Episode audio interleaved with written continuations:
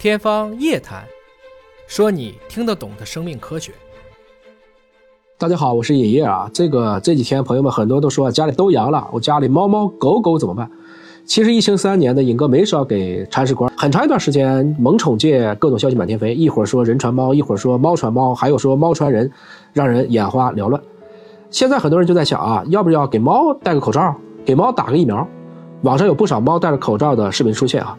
不少特别心疼猫的铲屎官说啊，人阳了咱没事哈，猫绝对不能有事我还是想聊一聊关于这些猫啊、狗啊这些食肉目的动物们，他们跟新冠这些事儿，看看猫主子汪星人到底能不能扛过这轮疫情。去年七月份，美国哥伦比亚大学发表了一篇中述啊，其中提到，全球报告有七十例猫感染新冠病毒的病例，百分之五十四的猫没症状，百分之四十六的猫可能表现了一些跟新冠感染有关的症状，跟人也差不多。比如猫打喷嚏、猫呼吸困难、猫嗜睡、猫咳嗽，大约有二十种，但大部分猫都在七到十五天内就康复了。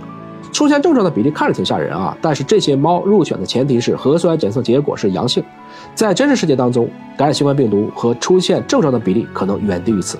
当然，这项研究当中猫感染的新冠病毒啊，主要还是早期的阿尔法、贝塔、德尔塔，跟现在奥密克戎为主的疫情形势也不太一样。今年八月份。今天是二零二二年的十二月份哈，来自于美国康奈尔大学的研究团队在病毒学杂志当中专门发表了针对奥密克戎的相关研究。科学家们分别用德尔塔的两个亚株 B 幺六七二和 D 六幺四 G 这两个，以及奥密克戎的 B 一一五二九变异株去感染不同的猫。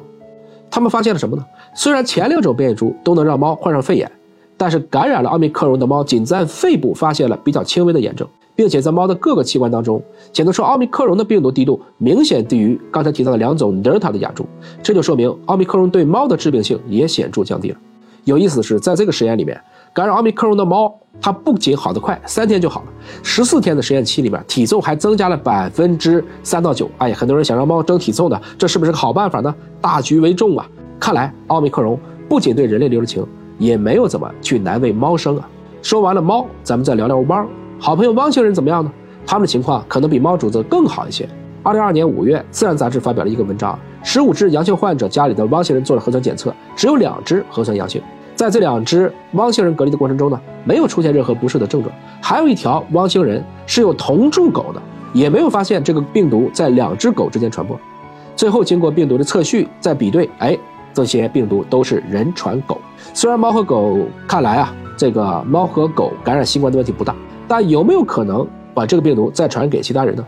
根据世界动物卫生组织 （WOAH） 的统计，截至目前，全球一共报道了六百九十五起动物感染新冠病毒的案例，有二十六种动物受到了影响。新冠确实发生过动物传人的这样的状况，但主要的表现在水貂、猩猩和猕猴身上，并没有把猫和狗列为重点需要关注的对象。美国疾控中心呢也对这个问题做过说明啊，认为目前为止。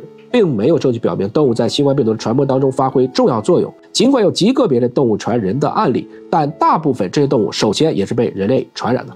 归根结底呢，人传猫、人传狗才是主流。我们通过其他人感染新冠的概率要远远比这些宠物们感染的概率高很多。担心猫主子猫星人自己做好防护，毕竟咱们还得挣钱去养他们呢。要跟在这一刻。更多阳性概率的，还是跟我们一起工作、学习、社交的人类伙伴，我们彼此之间守望相助吧。